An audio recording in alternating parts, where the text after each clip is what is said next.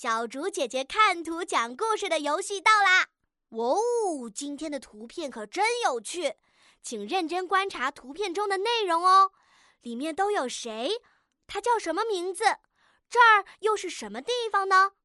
他在那里做了些什么？他的表情又是什么样的呢？看到他脑海里的想象了吗？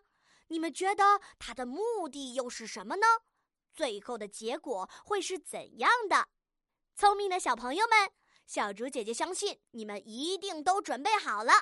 可以先点击暂停播放按钮，然后到留言区发挥你们的想象力，给小竹姐姐讲一个精彩有趣的故事吧。